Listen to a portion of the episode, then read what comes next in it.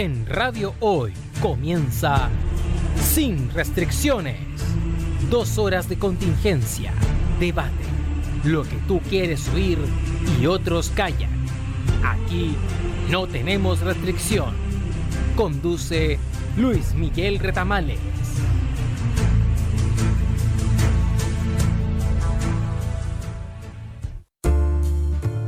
Muy buenas tardes, estimadas auditoras y estimados auditores. Cuando son las 18 horas con 4 minutos, ya no están teniendo 4 minutos, Miguel Lolio. No, no, no. Como es usual, damos inicio tarde al programa sin restricciones, pero aquí como se habla sin restricciones, podemos decirlo. ¿O no, George? Hola Luis Miguel, muy buenas tardes. Eh, gracias por invitarme a conversar eh, los temas de la actualidad, el retraso en el programa. Ah, no, el en el programa de la Proboste, digo, en el programa de la Proboste. y otros temas más, pues así que gracias por la invitación y espero que nuestros amigos auditores y televidentes se queden con nosotros para conversar un ratito. Muchas gracias, Jorge. Bueno, te hago la presentación de rigor conmigo. Yo soy Luis Miguel Retamales, partamos por ahí. Jorge Raya, profesor de historia, amigo eterno, que me acompaña martes a martes en esta, en esta conversación. Y también presentemos a la voz de Ultratumba, la voz que viene de más allá, más arriba, más abajo.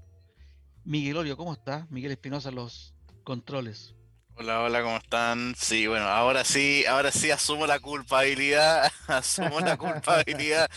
Lamento por haber eh, arrancado tarde. Las otras veces no fue culpa mía, pero esta vez sí. Ah, qué bueno, a confesión Sí, de no, parte no. relevo prueba. Sí, sí, sí.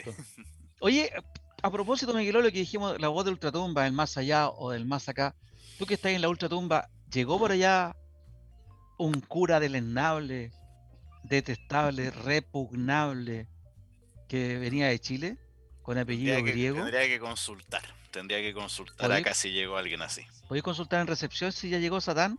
O sea, y darle disculpas a Satán, quiero decir, por mandarle estas bostas de ser humano, weón, que, que de repente se nos arrancan. Ya le mandamos a- al dictador de acá y ahora le mandamos, entre otros, a, a este cura.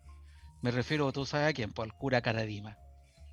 ¿Y, y por qué, don Luis Miguel? Cuenta a nuestros amigos auditores que quién qué le pasó a Caradima. El violador Caradima, el abusador de menores Caradima, llamado también el Santito. ¿Fue condenado por- al final o no? ¿Salió la condena? no? Se fue impune al más allá. Eh, como él es católico y ferviente católico, él debe creer en el infierno, entonces estar en el infierno ahora, eh, quemándose eh, por todo el daño y todo lo malo que hizo acá y por toda esa doble vida que vivió. Y que curiosamente, Jorge, aún muchos lo veneran.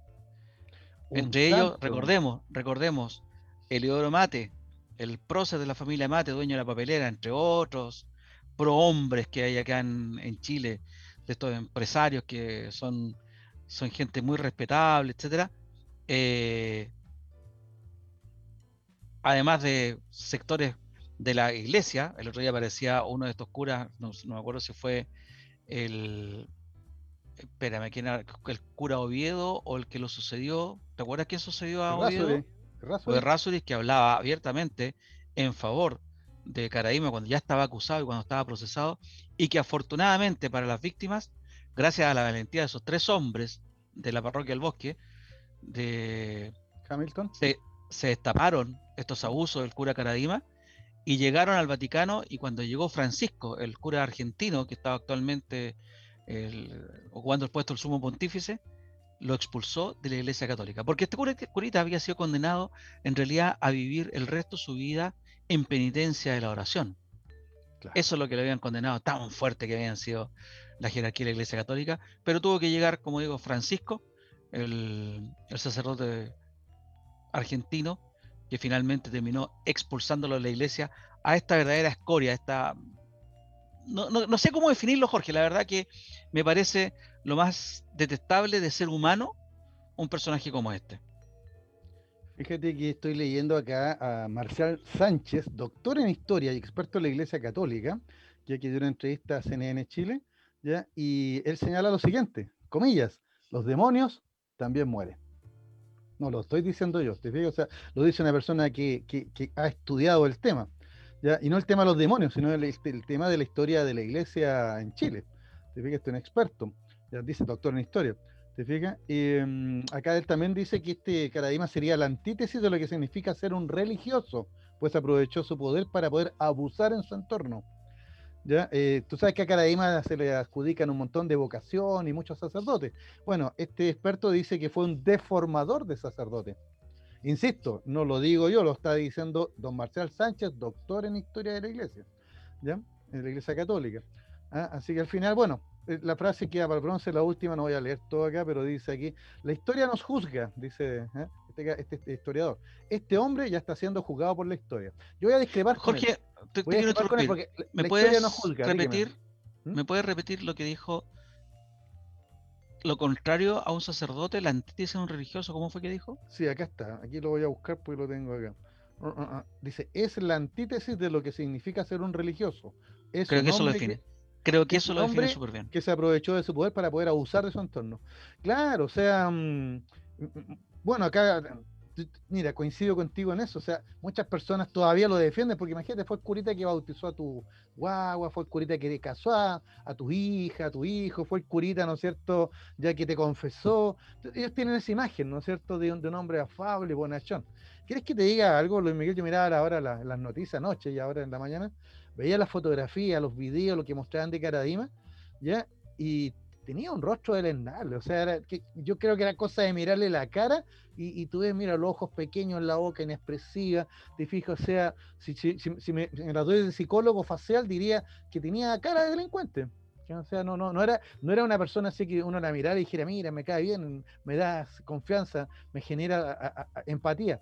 No, era, como tú lo señalas mm. bien, despreciable, Este cura, este cura se, se rodeó de muchachos jóvenes de la clase alta santeguina, como lo hacían los, curas en los 1800 y a, inicio de los 1900, eh, que, se juntaban con los muchachos que se criaban en los colegios particulares, Sagrado Corazón, San Ignacio, etcétera, los colegios de aquella época. Pero este cura se rodeó de, este tipo de muchachos ahí en, torno a la parroquia del Bosque y, se caracterizaba también, Jorge, por eso que lo, lo cuidaba mucho la jerarquía de la Iglesia Católica, por el atractivo que representaba para las nuevas vocaciones. Él se caracterizó por formar seminaristas y futuros curas. Eh, él generaba confianza con estos, con estos muchachos, se aprovechaba esta confianza después para cometer los abusos que ya se, conocen. Tenía una vida muy pagana, él también, una vida muy satisfactoria, muy plena, muy del barrio alto, donde con, constante, con constantes viajes a la playa en su auto, retiros con los muchachos, muy buena comida, buena, buena vestimenta, ¿no es cierto? Un cura conservador que como que se precie de tal en contra de todos los demonios del liberalismo, en contra del divorcio, en, por, por decir algo, en contra del aborto, etcétera. O sea, una persona íntegra, absolutamente íntegra, pero con una doble vida absolutamente delenable. Lo que hace lo que lo, que, lo que lo hace que sea, y perdóname la dureza, Jorge, ¿ah? pero existen disparates y garabatos mucho más elocuentes, pero es una bestia. Este tipo era una bestia, por la doble cara, por el, la, doble, el doble estándar y por el abuso hacia menores de edad. Eso, tú bien lo dijiste, Jorge, tú lo has expresado, tú eres profesor y me lo has dicho en conversaciones privadas. Eh, lo que significa el poder por sobre un o una menor de edad y lo que significa aprovecharse el poder en ese sentido. Es una cuestión, bueno, no quiero seguir con, epítetos, pero en el fondo, Jorge, yo creo que este señor Marcial, don Marcial, lo resume muy bien. La antítesis de un religioso. Se aprovechó de gente vulnerable, como era Hamilton, o como era Cruz, o como era Murillo, que fueron los tres valientes del bosque, esto merita una, una, película mucho mejor que la que se ha hecho, ¿no es cierto? Me mm. estoy acordando de, películas así inglesas, pero los tres valientes del bosque que destaparon esto con un gran e inmenso costo personal y familiar. Familiar porque Hamilton era casado, otros tipos tuvieron que descubrir su homosexualidad, y, social porque fueron eh, vilipendiados por su congregación, por su comunidad esa comunidad religiosa, católica, apostólica, que estaba en torno a, al cura Caradima en el bosque y que fue contradictoriamente tan poco misericordiosa con estos tres hombres. Mira, cuando dieron la noticia ayer, o sea, de hecho, ah, te cuento la anécdota, a mí me llegó al tiro el WhatsApp de mi sobrina, que parece ya mi, mi, agente de noticias. y se murió Caradima, pero todavía no sale la, no sale en, YouTube, me dice. Todavía no está, la, ya, ella lo escuchó creo en la radio Bio Bio. ¿ya? Pues efectivamente me puse a buscar y todavía no pasaba nada. Y de repente a los pocos minutos empiezan a caer, ¿no es cierto?, las, primeras noticias ya. A los 90 años murió, ¿no es cierto?, el padre Caradima. Y empieza, digamos, y empiezo a ver como ¿El las padre? Claro, el padre? Por ahí salía una así como murió Caradima, no me decía, ¿te fijas? Pero, pero ahí empecé a, hacer esas disquisiciones, ¿ya? De que eh, ¿quién era Caraima entonces? O sea, ¿por, qué en noticias? O sea, ¿por qué teníamos que recordar, a, como tú, lo señalaste como bestia, pero yo voy a defender a las bestias? Las bestias no tienen raciocinio, por eso son bestias. Y acá tenemos a una persona que eh, eh, ocupó su influencia, su inteligencia, sus medios y todo para corromper menores, porque en el fondo, ese es el, delito en el fondo, ¿ya? Así que, que ya, en el fondo es fue una verdadera corrupción de menores. Te fijas, tú le entregas a estos niños a una iglesia, ¿no es cierto?, a un, a, un, colegio, a un seminario, para formarlos en la doctrina, en la fe, ¿ya? Y, y, no para que sean, eh, para que satisfagan los apetitos eh, o bajos instintos de estos individuos, pues, ¿te fijas? ¿Ya? Así que, eh, claro, tú dices bestia, pero yo, yo creo que me voy a quedar con la expresión que, que ocupó aquí el, ya, el, el historiador, un demonio, ¿ya? Porque, fíjate que mm, si nos ponemos así medio escatológico, así, ¿no es cierto?, medio religioso, ¿ya? Eh, ¿Qué hacen los demonios? Precisamente tentarte, pues.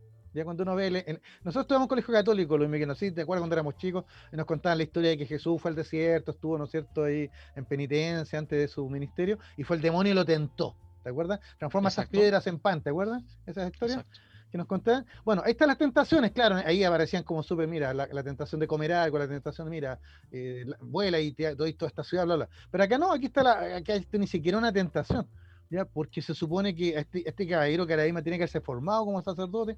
Yo me pregunto, a lo mejor fue abusador también, tal vez, ya cuando fue seminarista, tal vez para él era algo normal esta práctica o la normalizó. ¿Sabes lo que me acordé al tiro, Luis Miguel? Ya, me ah. acordé de ti, pero por lo siguiente porque tú me hablaste el año pasado, eh, o el antepasado ya, del libro Sodoma. Y después tuve la, posibilidad de, mi, hermana me lo regaló, ya, y lo, leí, pero no sé si te pasó lo mismo a ti. A medida que iba leyendo el libro, y era, era como ir, no sé, pues bajando, bajando una, especie de cripta, y después estaba como asfixiado, ahogado, oprimido, ya, y terminé de leerlo, pero ya agotado. ¿Te fijas? Y me voy a decir que asqueado, porque en realidad no, eh, eh, lo, que plantea ese libro básicamente es la homosexualidad de muchos sacerdotes. Y eso no, no, no, es, no es algo pecaminoso, ¿ya? Pero sí lo, lo, pecaminoso, el delito, ¿ya? Es, aprovechar tu, tu, posición de sacerdote, ¿no es cierto?, tan sacra, para abusar de menores. Te fijas que, que podrían tener una vida normal. Fíjate que Hamilton parecía haber tenido una vida normal, se casó, etcétera, pero en algún momento él tuvo que afrontar esto. Y yo creo que fue muy valiente porque lo afrontó ya en un momento que tal vez podría haber dicho, no, no, menos ahora porque tengo mi, mi, señora, mis hijos, mi familia. Pero tal vez por lo mismo fue más, más valiente. ¿Te fijas? En, el caso de, Cruz, él, es homosexual. Ya no sabemos si la tendencia a, a lo mejor fue producto del abuso o a lo mejor siempre la tuvo. ¿Te fijas? Pero eso no, no, porque, pero que la tuviera o no, eso no, no implica nada, porque no es una enfermedad esto. ¿Te fijas? Acá el delito no es ser homosexual. ¿Ya? El delito ya no, no, es tener eh, cierta, cierta opción o preferencia ¿ya? sexual, sino que aquí el delito es ya aprovechar la, el poder que yo tengo para manipular menores de edad, niños, ¿no es cierto? ¿Ya? Para manipular a sus familias y para manipular, ¿no es cierto? Incluso a la iglesia que te cobija. Si aquí mucho le echan la culpa a la iglesia católica, pero oiga, si la culpa, como decía mi abuelito, son, los sacerdotes son hombres, igual que nosotros. Entonces, aquí tiene que responder cada uno. Caraima no respondió legalmente, ¿no es cierto? Ah, ¿Por qué? Porque la justicia chilena ya declaró que estos delitos estaban prescritos. Y por eso me trae a colación lo que pasado hace una semana atrás, Luis Miguel, si te acuerdas, que se aprobó en Chile la, imprescriptibilidad de los delitos sexuales contra menores. Exacto, pero eso ocurrió antes. Pues. Claro, pero, pero eso, pero, pero, pero fíjate que quiere decir que de alguna manera aprendemos, no voy a decir que esta ley sale por caradima, ¿ya? Pero evidentemente yo creo que es una ley importante porque estamos hablando de, un menor de edad. Yo no sé qué edad tenían estos jóvenes cuando fueron abusados, 14, 15 años, ¿ya? Tal vez menos. O quizás un poco más, 16, 17 quizás. Claro, pero, pero como tú lo dices. Pero eran vulnerables, sentimentalmente pero vulnerables. Aunque tuvieras 17 años, ya tú con 17 años llegues, te para delante de tu curso, 40 compañeros y decir, oye, el cura me agarró el trasero. No, po. ¿te fijas? ¿Por qué? Porque te, te, inhibe, te cohibe. Y eso lo sabe, eso lo sabe cualquier persona que tenga cierto grado de poder. Po. Por eso que los abusos sean, sean en, en, en, jerarquía. ¿Te fijas? Por ejemplo, la Fuerza Armada, o en este caso la iglesia. ¿Te fijas? Claro. Mira, Jorge, te quiero, te quiero aportar un cachito. A ver. Entre los que lo, defendieron en su momento está eh, Manuel Osandón. Sí, Manuel José. se acordaron hoy día de él. ¿Cómo se llama? ¿El diputado, senador? el, senador el senador, el no sé Osandón. Y en un libro de, la, de la María, María Oliva Monkever, se relata también en que el cura Caradima habría eh, ocultado a uno de los asesinos o participantes del crimen del general René Schneider. Ah, también, de, claro. De Pillo Bulnes. Eh, él tenía un, alto raigambre con la, con la alta sociedad y con la derecha, la derecha de la iglesia y la derecha política. Este cura, como tú bien lo preguntaste, estoy revisando ahora en el internet, eh, este cura estudió en el, en el colegio Alonso Ercilla, en el Instituto Alonso Ercilla. Ya, buen colegio. Y después, mm. ¿cómo? Buen colegio, o sea, claro, y después tuvo que, venía de, una sociedad, de, una familia de privada, sin valores, ¿no? O sea. Sí, y, pero a la muerte del padre tuvo que trabajar dos años como cajero y estudió uno o dos años también como, como cura, ah, quiero decir como eh, derecho, y de temprano estuvo metido en la parroquia, en torno a la parroquia del Sagrado Corazón de Jesús. Fue seminarista en la Acción Católica, que era dirigida por eh, Alberto Hurtado, por San Alberto Hurtado. Pero posteriormente, cuando este gallo se mete al, al, seminario, propiamente tal, se mete al seminario pontificio, que es de la Arquidiócesis de Santiago, no se mete a un seminario jesuita, por ejemplo. Y después, su hermano, creo que se llama Francisco Caraima, déjame buscarlo, Oscar Caraima, dice, porque este, este, este cura ensalzaba mucho la relación que supuestamente había tenido con Alberto Hurtado, a, esta altura San Alberto Hurtado. Claro. Y por eso le decían el santito, las feligresas.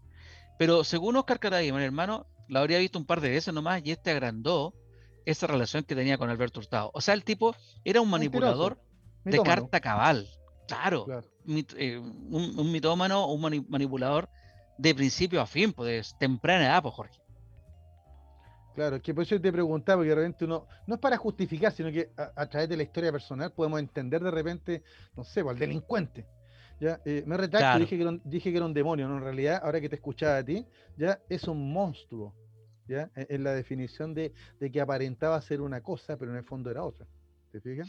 Coincido contigo en lo que dijiste, ¿eh? Uno puede entender, de, acuerdo al contexto en que te criaste, te formaste, al delincuente. Como el chacal de agua el toro por ejemplo. Claro. Ahora, tú también lo señalaste hace unas frases atrás. A lo mejor este hombre fue abusado, a lo mejor este hombre también fue víctima, probablemente no lo sabemos y no lo vamos a hacer nunca más.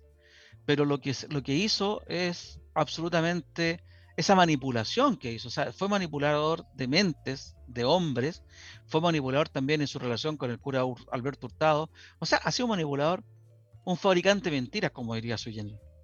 Pero mira, aquí viene otro detalle que también me, llamó la atención, ya de, lo que escuchaba en, esta reseña en la televisión o en la radio. Eh, en los años 80 la, iglesia se la juega, la iglesia del padre, ¿no es cierto?, del, cardenal Raúl Enrique, se la juega, ¿no es cierto?, por los derechos humanos y se enfrenta al gobierno militar, ¿ya? A Pinochet. ¿Te fijas? Y ahí aparece la vicaría, ¿no es cierto? Está la figura de Cristian Precht, etcétera. Esa iglesia combatía, ¿no es cierto? Esa iglesia que toma la opción no solo por los pobres, sino que también por, por los oprimidos. ¿ya? Y sin embargo, Caradima, durante el gobierno militar, fue acrecentando poder por sus vínculos, ¿ya? No solo con, no solo con la gente del sector oriente, sino con sus vínculos con, con sectores políticos súper conservadores. Eh, eh, él festinaba, y, en su homilía, recordaban algunos, festinaba acerca de la persecución y el exterminio de los comunistas. O sea, le faltaba poco para bendecir estas operaciones, que tipo Operación Albania. estoy de acuerdo. ahí tenemos la, otra iglesia. O sea, teníamos el otro cura también, teníamos el cura Azul. Eh, eh, también, claro, que con Canal 13, ¿te fijas? Y, que, y, que eh, ensalzaban, ¿te fijas? O sea, siempre, ¿sabes lo que me llamó la atención? La facilidad que tienen algunos sacerdotes, y ya que mencionaste a Pun, ¿ya? Para tomar cualquier cita de la Sagrada Escritura y tergiversarla a su real gana. Tergiversarla, y no, y no me he expresado mal. Porque fíjate que ah, yo al tiro me acordé de algo que he señalado otras veces, en otros casos de, abuso de menores, ¿ya? pero en este caso de la iglesia. Y es que el evangelio es súper clarito, pues, Luis Miguel, ¿ya? y no solo uno. ¿ya? Hay, de los cuatro evangelios, hay tres evangelios que cuentan la misma historia. Te fijas que cuentan la, la misma reacción de Jesús. ¿Ya? Cuando se encuentra con unos niños, los niños van a jugar con Jesús, la típica frase que se deje que los niños vengan a mí, ¿no es cierto? Está ahí todo muy lindo, ¿ya? Y de repente Jesús dice, el que haga pecar, el que haga caer a uno de estos niños, merece que le pongan una piedra de molino en el cuello y lo lanzan al fondo del mar. O sea, ¿qué, qué, propuso Jesús para los abusadores de menores? La pena capital. La pena capital. Entonces, yo, porque por ahí salió un, médico ahí de Caradema diciendo que el Señor acoge incluso a los leprosos. ¡Anda! ¡Anda en la Biblia, viejo! ¿Ya? O sea, Jesús no se andaba con chicas. No, se metió al templo a chicotear a los que andaban vendiendo haciendo usuria y negocio en el templo de, Salomón. O sea, e, el, Jesús, el Jesús real, ¿ya? No se andaba con chicas y probablemente habría sido el primero en apuntar con el dedo a un tipo como Caradima. Pero el resto, pero la iglesia, ¿ya? Y no digo la iglesia en general, sino que algunos personeros de la iglesia siempre salen con esas frases pseudo cristianas, les llamo yo, como diciendo, no, pero es que hay que perdonar, ¿no es cierto? Porque, pobrecito, imagínense lo que sufrió él, ya hasta los 90 años por, por su pecado. No, esa no te la compro. Ya porque eso fue súper claro. esa iglesia que tú mencionaste, Jorge, es la misma que tenía eh, un cura polaco que ocupó también el número uno en la iglesia católica, Caro Wojtyla, que ese fue protector también de violadores y abusadores, como el cura Maciel. ¿A cambio de qué? A cambio de retribución económica, no para él probablemente, porque ¿qué más, qué más lujos podía, podía aspirar un papa? pero sí para la iglesia. El cura Maciel era el fundador de la congregación popularmente conocida como los Millonarios de Cristo, legionarios también les gusta decirse a ellos mismos, los Millonarios de Cristo, y que tuvieron un gran aporte a la Iglesia Católica, lo mismo que los Dei. Y el cura Boitilia lo que hizo fue proteger a este tipo de abusadores. Bajo esta, esta investigación se hizo, se inició con Boitilia y nunca hizo absolutamente nada. Y hay varios curas más también que han estado aquí, el arzobispo, el, obispo Cox, fallecido tristemente también, olvidado hace, hace unos meses. También fue protegido por la, por la jerarquía de la Iglesia Católica. Tú haces muy bien en separar las iglesias, pero, pero yo te quiero dejar en claro, lo oficial es lo que viene del Papa. Tú una vez me dijiste, mm. el último absolutismo que existe en el mundo es la, religión católica. El Vaticano. El Vaticano. Y si lo que dice el Papa viene directamente de Dios, bueno, oficialmente la Iglesia Católica apoya a estos abusadores. Insisto, existen grupos muy destacables, muy venerables, que lo detestan, pero oficialmente la historia es otra. Y eso sale en el libro que tú acabas de mencionar, en que Sodoma en el Vaticano es una cuestión que es impresionante el libertinaje que ahí ocurre. Que como tú señalaste, da lo mismo la condición o preferencia sexual, da exactamente lo mismo. El tema es que es el doble estándar. Ese es el tema. Exactamente, o sea, mira, para terminar nomás el, comentario que era ya, eh, yo primero sentí que cuando mi, sobrina me lo comparte, me dice, mira la noticia, sentí, esto no es noticia, vuelvo a recordar algo que señalé en algún otro programa. En la antigua Roma existía lo que se llamaba el damnatio memoria, es decir, cuando una persona había hecho un daño tan grande a, la sociedad de la república, ya su memoria era borrada. Te fijo, por ejemplo, el emperador Calígula, ya, no existió. Ya, eh, uno podría decir, deberíamos hacer lo mismo con tipos como Caradima. Bueno, como profesor de historia diría, no creo tanto en eso, porque tiene que quedar algo. Ya, o sea, si, eliminamos, si eliminamos todo lo que hizo el monstruo, ya, el monstruo nunca existió entonces. ¿Te ¿Ya? Y, aquí es como que borrón y cuente no, y, no, y aquí no ha pasado nada. Y claro que pasó, claro que pasó. Uno puede ahora darle, ¿no es cierto?, cierta, em, eh, ciertos puntos al Papa actual, ¿no es cierto?, a Francisco, porque incluso llamó a, ¿cómo se llama? Cruz, lo llamó a trabajar por precisamente en estos temas de abuso. Sí, y les pidió perdón. Claro, y, les pidió perdón, o sea, tratando de enmendar. Ya, pero es evidente que, aquí e, el daño ya, está hecho. ¿ya? Y, una última cosa, hace, hace una semana atrás estaban todos atacados con la noticia de estos cementerios indígenas que encontraban en Canadá, de estos colegios católicos que donde educaban a los niños indígenas, y, ahora aparecieron un montón de cementerios indígenas clandestinos, todos estos niños muertos. Y todos, ah, pero terrible, qué terrible lo que pasa con la iglesia en Canadá. Bueno, ¿y ustedes creen que con la muerte de Caradima se acabó lo terrible que pasa en la iglesia en Chile? Lo que hace es que no, hemos sabido más de la iglesia en Chile. ¿Te has fijado? Bueno, y lo que... está pasando con la iglesia en Estados Unidos y en otras partes. Jorge, como tú señalaste, muerto el, monstruo, no puede morirse el monstruo. Yo lo, único que me, me, viene a la memoria es lo que nos decía nuestra profesora de historia, que la historia es la ciencia que estudia los hechos del pasado para proyectarlo al futuro. Si no conocemos la atrocidad del pasado, la podemos repetir fácilmente en el futuro. Y eso es válido para todo, incluso para muchas cuestiones que les gustaría callar aquí en Chile, pero que no se pueden callar, como la violación de los derechos humanos durante la dictadura militar. Vámonos a la pausa, a la primera pausa, y volvemos ya con la actualidad política, con la irrupción o no irrupción de Yana Proboste. ¿Qué va a pasar con el resto? ¿Qué pasa? Las primarias. ¿Serán de verdad las primarias? Vamos y volvemos en breves minutos con la segunda franja o segundo bloque de Sin Restricciones el día de hoy, 27 de julio de 2021. Te. Volvemos después de una breve pausa comercial. Disfruta en la sintonía de la hora. Personaliza tus ideas con Estampados MG. Una excelente alternativa para estampados de poleras, tazones, cojines, delantales y mucho más. Especializados en personalizar recuerdos para todos los fanáticos del fútbol y clubes de fans. Encuéntranos en Facebook y Twitter como arroba estampadosmg y en nuestro Instagram como arroba estampadosmgcl. Despachos a todo Chile. La mejor opción de precio y calidad la encuentras en Estampados MG.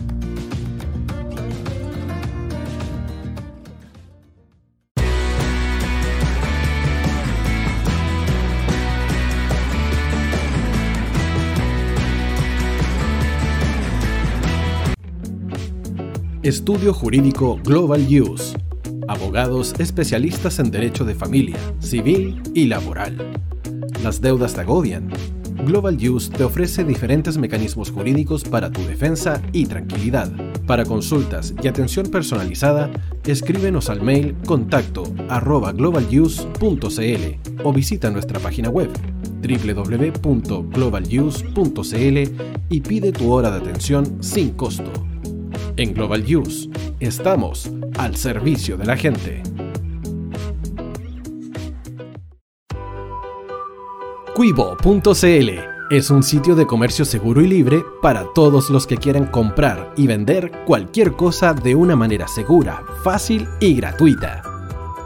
En cuivo.cl puedes encontrar autos, casas, ofertas de trabajo y mucho más.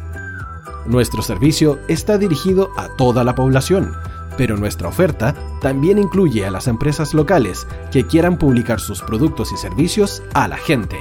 Cuivo.cl, donde buscar y ofrecer es más fácil. Vota en las diferentes categorías de nuestro ranking. Tú eliges los temazos de la semana en la hoy. Música, deportes, cultura, noticias e información. Todo esto lo puedes encontrar en La Hoy. ¿Tu empleador no cumple con sus obligaciones? ¿Sufres de acoso laboral? ¿Quieres autodespedirte? Con Defensa Trabajador de Global Use puedes defenderte. Di no a los malos empleadores. Pide tu hora de atención al mail contacto arroba globaluse.cl o visita www.globaluse.cl. Con Defensa Trabajador de Global Use, nos pagas cuando ganemos tu caso.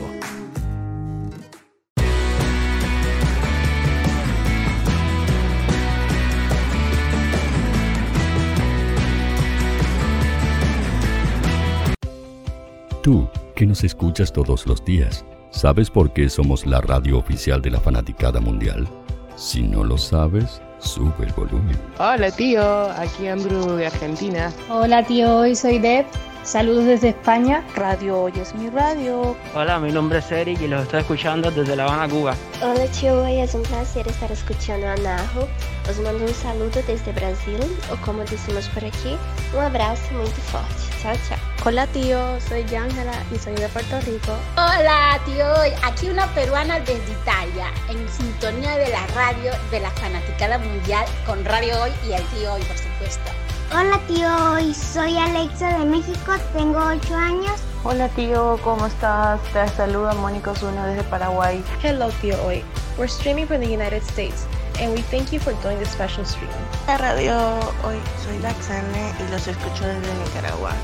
Hola tío, soy Majo de Bolivia. Hola Radio Hoy Chile, muchos saludos desde Honduras. Hola tío, te saluda Eric desde Ecuador. Hola, soy Mabel de Buenos Aires. Radio Hoy te escucha. Hola, buenas tardes. Saludos desde Venezuela. Hola, Radio Hoy. Les saluda Germayori Mancía desde Guatemala. Hola, amigos de Radio Hoy. Tío Hoy, Tío Hoy, Tío Hoy. Para Chile, América y el mundo, Radio Hoy. La radio oficial de la fanaticada mundial.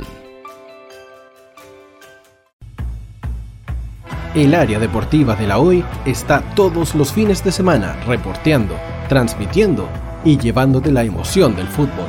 Hoy Deportes, con el fútbol nacional e internacional, campeonato chileno, primera B y fútbol femenino. Sintonízanos sábados y domingos por www.hoydeportes.cl y todas nuestras redes sociales. Porque somos la, la pasión que desborda sus sentidos.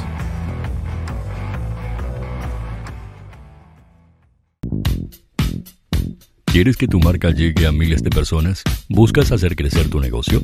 Envíanos un mail a radio@radiohoy.cl y sé parte de nuestra parrilla programática. Únete al equipo de auspiciadores de la Hoy. Los fans de Chile y el mundo nos prefieren. ¿Y tú qué esperas para seguirnos? Síguenos en Twitter como arroba Radio Hoy CL, Facebook La Radio Hoy, Instagram arroba Radio Hoy CL porque somos la radio oficial de la fanaticada mundial.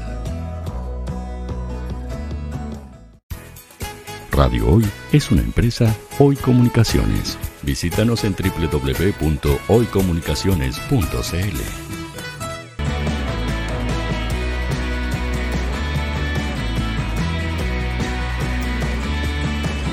Para Chile, América y el mundo, Radio Hoy la radio oficial de la fanaticada mundial.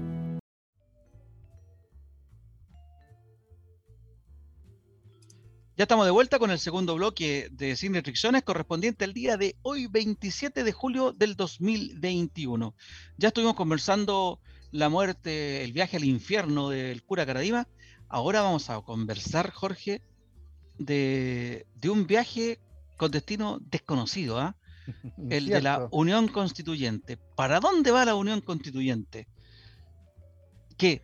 ¿Se postula Yana Proboste? Sí, se postuló en un acto allá en Vallenar, en su casa, en su barrio, en, su, pueblo, mm. en su colegio.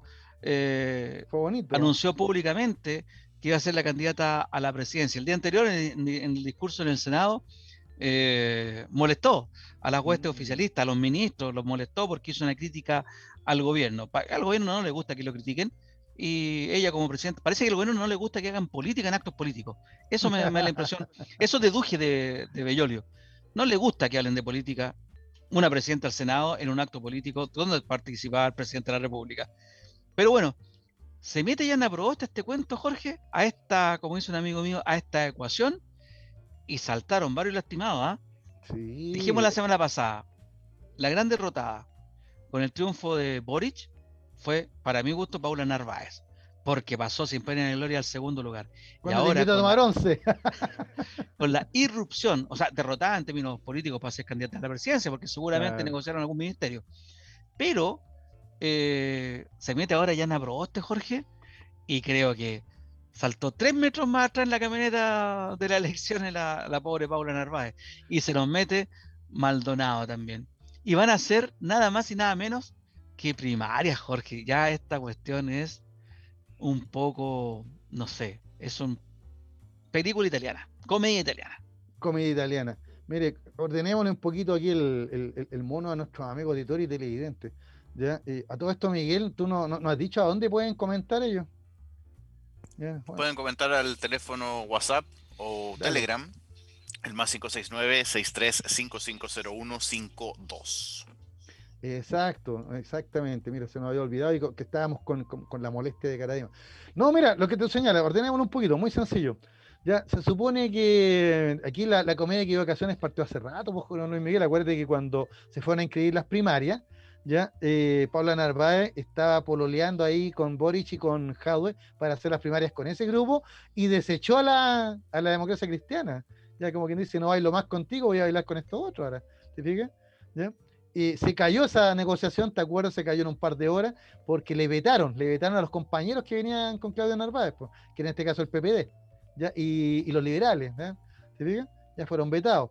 ¿Ya? Y como fue una vuelta de mano, porque eso ellos habían vetado, tiempo atrás, ¿no es cierto?, a los comunistas, bueno, ya, ya otros de Frente Amplio, por ahí pues, tenían sus peleas. Entonces, y ese fue el momento en que se cae Jimena Rincón, ¿te? Pasó todo en, en dos, tres días. ¿ya? Y no se inscribieron las primarias para este sector de centro izquierda que se denomina. Ya, pues, en esos minutos aparece la figura de Yanna Proboste como presidente del Senado, ¿no es cierto? Y, toma fuerza porque eh, le tiende un puente de plata al gobierno, ¿ya? Pero también lo obliga a negociar este famoso IFE universal.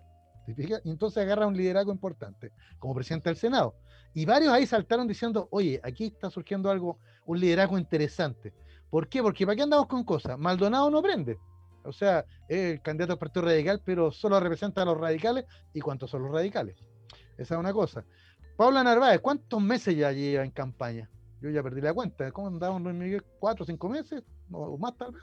Y quizás un poco más. La lanzó allá en Puerto Montt, me acuerdo, quizás más de cuatro o cinco meses, Jorge. Claro, y, y, y, no ha aprendido para nada, porque sigue marcando la nada, ¿te fijas? ¿Ya? Ahora la encuesta tampoco no, podemos confiar mucho en ellas, pero, pero parece que, que no tuviera sustancia, no sé. ¿Te fijas? Vienen estas primarias, salen los dos grandes ganadores, ¿no es cierto? Boris por un lado, Sichel por el otro, ¿ya? Y, y todos parece que eso sería todo. Y no, pues, faltaba la definición de Yasna. Parecía que ya no venía al caso, incluso algunos hablan de que se demoraron mucho, esto ya no viene al caso, y tú lo acabas de decir, Yasna va y empoderada, da su discurso como presidente del Senado, patea al gobierno, ¿no es cierto? Al día siguiente hace su proclamación, ¿ya? Eh, desde, desde, lo más tierno sus recuerdos de infancia, ¿ya? Y, y ha tenido, no sé si tú lo has visto en la última entrevista. Este fin de semana, en los distintos canales donde ha estado, ¿ya? Una pachorra, porque tú te acuerdas de ella, ¿te acuerdas que la conocimos?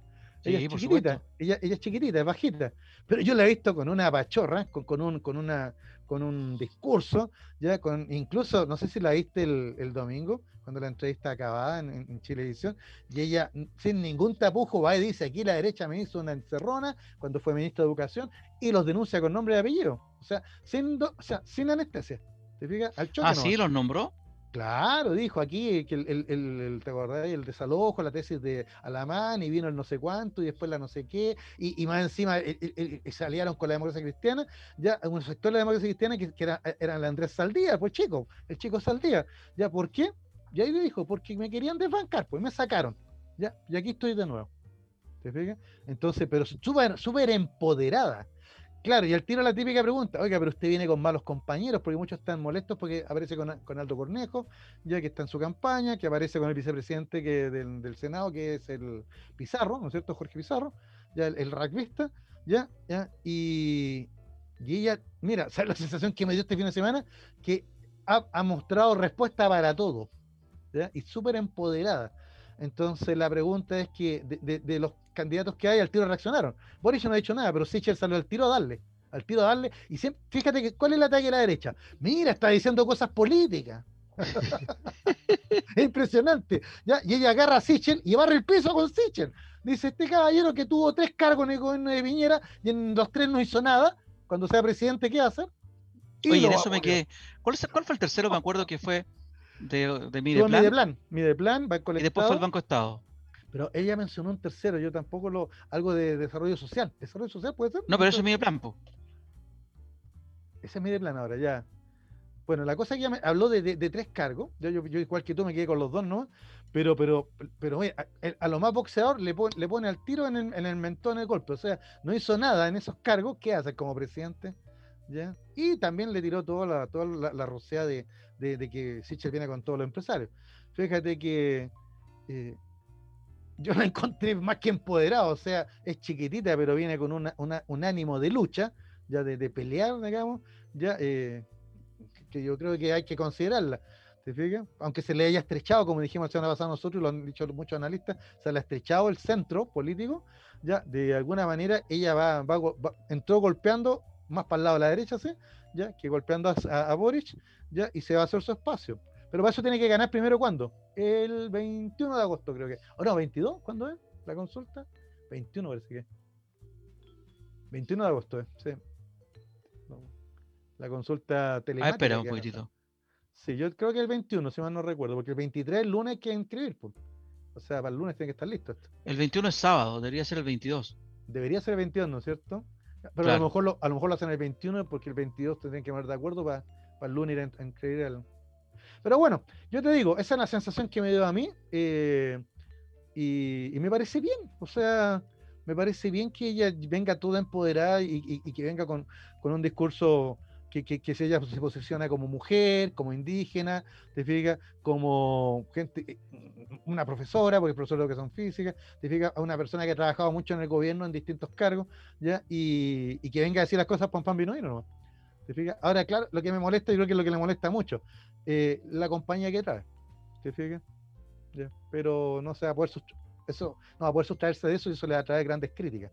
Porque Pizarro, Cornejo y otros más son, no son precisamente los chicos más limpios. Eh, bueno, en realidad si empezamos a buscar, es la vieja política, pues Jorge. Si empezamos a buscar a los viejos políticos, con los chicos limpios te vas a encontrar, va a ser vacío el, el Congreso. Efectivamente, en paréntesis, efectivamente el sábado 21 de agosto va a ser la consulta ciudadana. Recordemos que no pueden usar la palabra primaria porque las primarias ya se hicieron. Exacto. Legalmente están inhibidos. Y el PRO también se bajó, ¿ah? porque el PRO no estaba avalado por. Dice que se bajó por no estar avalado por el CERVEL, pero creo que el PRO lo hace por no tener gente es Que, es que el PRO quería. Es que imagínate, lo del PRO es penoso. Pues. Quería ir, eh, Marco Antonio, Marco Enrique Miname quería ir y, le pedía por favor a, la Corte Suprema que le levantara todas las restricciones, como si eso fuera así. Una, y después dijeron, bueno, si no es, si no, es, eh, si no entonces el senador Guillé, que ahora es del PRO, pues. Eso sí que es impresentable. Guillé del PRO, exactamente. Claro, entonces corta, o sea, como dice un sketch por ahí en la tele, ¿hasta cuándo? Solo por tener un candidato. Así que la bajada era obvia. Así que ellos, ellos lo justifican por un tema económico, pero en realidad no tenían a quién presentar. Ahí. Te cuento que este señor Sichel fue vicepresidente de Corfo, ya. vicepresidente ejecutivo de la Corfo. Eh, después Piñera lo promovió a ministro de Desarrollo Social y Familia de Chile. Ahí está Y luego Piñera lo puso de presidente del Banco de Estado. Claro, y lo único bueno que yo saco de, de Sichel del Banco de Estado es que desde que Sichel hizo el, show de las tarjetas me tienen bloqueado. Así que gracias Sichel, he gastado súper poca plata. ah, le, ahorraste, te ahorró plata, pues. Claro. Yo, tengo que hacer ahora la, filita para el chip de la ¿no es cierto? Exactamente, yo también, pues ya yo voy a aprovechar de que me desbloqueen, no sé, tengo que hacer una pura fila para que aproveche. Porque eso sí que no, gran legado de Sichel. Yo, yo, mira, yo tomando, haciéndolo a la broma cuando el otro día molestaba al candidato Sichel que es un corpóreo, bueno, eh, yo me imagino el Chile de Sichel como una sucursal ya de Banco Estado. Así me lo imagino. bueno, ¿para qué vamos a seguir insistiendo? Este gallo de los peores presidentes del Banco Estado que han habido. Le gustaba aparecer en los matinales, pero, avisando medidas que ni siquiera le había implementado en el interior del banco. Pero se la gente llega al banco a buscar esas soluciones y, los ejecutivos no tienen ni idea de qué están hablando. De qué están hablando. No, pero fíjate que el Sichel, eh, antes que o sea, salió la propuesta nombrada, ¿no es cierto? Te lanza su candidatura y Sichel salió a darle al tiro. Al tiro darle, que la política antigua, vieja, oiga, o sea, pero poco menos, ya, eh, qué, terrible. ¿ya? Y, ella al tiro lo, lo, paró al tiro, lo encaró. Por eso te digo, la, la, la Yana Proboste viene empoderada. ¿ya? Ahora no sé si le va a durar hasta el 21 el empoderamiento, porque si pierde el 21 eh, sería todo y seguirá de presidente del Senado, ¿no? Que es la otra crítica que le están haciendo. Yo creo que, mira, en mi opinión, pienso que el A ver, esta cuestión ya va a estar, no va a estar lejana de polémica, esta, es un chiste para mí la primaria. Lo que está diciendo el PRO, yo lo suscribo completamente, es una cuestión, es una consulta improvisada que no asegura ningún mínimo de confiabilidad. ¿Cuál va a ser el padrón? ¿Quién va a regular el padrón? ¿Cuál va a ser la cobertura? ¿Van a estar en todas las comunas? ¿El costo? ¿Quién lo va a financiar? ¿Los, los votos cómo van a ser contabilizados? ¿Van a ser foliados? Esas son las consultas que se hace el PRO Mm, y yo me sumo a ellas. Ahora, una consulta que ya no le pueden decir primarias, cuando no quisieron hacerla en su momento, cuando el Partido Socialista no ha querido hacer primarias dentro del partido, ahora aparece como un ejemplo de democracia y de consulta ciudadana cuando le interesa un reverendo níspero lo que diga la ciudadanía, ¿cachai? Es poco sería. Aparece la Yana Proboste porque está fortalecida por lo que tú bien dijiste, lo que hizo en el Claro. Senado, pero después del Senado desapareció la Yana Proboste y desapareció, aquí un político desaparece en los medios de comunicación y desaparece. No es una figura así entrañable como eh, Frei Padre, como Salvador Allende, como el mismo Arturo Alessandri, como Gabriel Valdés, como cuántos próceres de la democracia cristiana que no necesitaban de los medios de comunicación. Esta mujer necesita los medios de comunicación, desapareció, no está en la encuesta o no está marcando, pero sin embargo aparece como que irrumpe, mete mucho ruido, pero mete mucho ruido en su sector también, que es un sector reducido. La unidad constituyente no es una- un sector de mucho, de mucho, milita- mucho militante, mucha militancia. Estoy seguro que van a llegar muchísimo menos, pero no, no, no menos, muchísimo menos votantes que lo que llevó el Frente Amplio. Muchísimo menos. O sea, si llega a los 100.000, es un exitazo para ellos. Y aquí estamos hablando de, en, en total, 800.000 personas, más o menos fue lo que votaron por el Frente Amplio, ¿no es cierto? Claro. No, no, no, perdón, 1.700.000, 1.600.000, porque fueron 3 millones los votantes en total en las primarias. Entonces, ah, claro. si vamos a comparar 1.600.000, 1.700.000 o 1.800.000, ponle, con 100.000, es, es como saber que parten 100 metros detrás en la carrera. En los 100 Sí, metros planos parten exacto. 100 metros detrás. Y, y lo último que quiero decirte, Jorge, ¿con quién va a competir, pues viejo? Con Maldonado, que el pobre todavía está sentado en el, en el server esperando que llegue alguien para las primarias. ¿Te acuerdas que hizo ese, ese, ese testimonio? Sí. Y va a competir con Paula Narváez, que como tú señalaste, cuatro o cinco meses lleva de candidata y nadie la conoce. Y es la candidata de, entre comillas, uno de los principales partidos del país, pues, el Partido Socialista. Claro. Y fíjate que, mira, hay que decir las cosas. El- la candidatura de Narváez, o sea, ella ti- tiene que mantenerse en sus 13 porque con, con estas primarias de, de- la izquierda y de la derecha, ya eh, muchos socialistas fue y votó por Boris. O sea, ¿para qué andamos con cosas? O sea, se le, se le, se le desparramaron los pollitos del, del- granero, ya de gallinero. ¿ya? Y en el caso de, de Yana Proboste, a ella le preguntó a eh, Ca- Cavada, el periodista le preguntó esto, le dijo, ya, el tema que iba a hacer con los DC que están con Sichel, pues, que la DC va a votar por ella o, o- o- o se van a dividir y van a votar unos por Sichel. ¿ya? Y ella señaló que los que los, los que eran DC ya no lo son y están con Sichel, pues, por ejemplo, Mariana Elwin. ¿Te fijas? ¿Ya? Así que eso no, en el fondo, eh, como diciendo a mí no me complica, es que, es que van a estar los que tienen que estar nomás. ¿Te fijas? Y yo creo que en eso, Jorge, tiene razón, porque las últimas dos elecciones, cuando ha salido Sebastián Piñera, Sebastián Piñera le ganó en la primera elección a Frey, ¿verdad? Sí, sí. Pero ahí hubo una fuga muy importante de la democracia cristiana. ¿Por qué? Porque eh, apoyando a Frey estaban los comunistas, ¿te acuerdas? Claro, sí, sí. Y por eso votaron los demócratas cristianos por Piñera. Y ahora, en la última, estaban con Guillermo, pero hubo muchos demócratas cristianos que también votó por Piñera. Ese voto es importante, Jorge, porque en definitiva se ha visto que ese voto de C es el que decide las elecciones. Piñera, con el tercio tradicional de la derecha, jamás podría haber sido presidente. Entonces, contó con un apoyo externo que claramente viene de ahí, no va ni del comunismo, ni de los radicales, ni de los socialistas. Entonces, y ahora es para observarlo cómo se va a comportar el, votante demócrata, demócrata cristiano. Probablemente con una candidata fuerte, efectivamente se van a volcar en pos de la campaña de la candidata.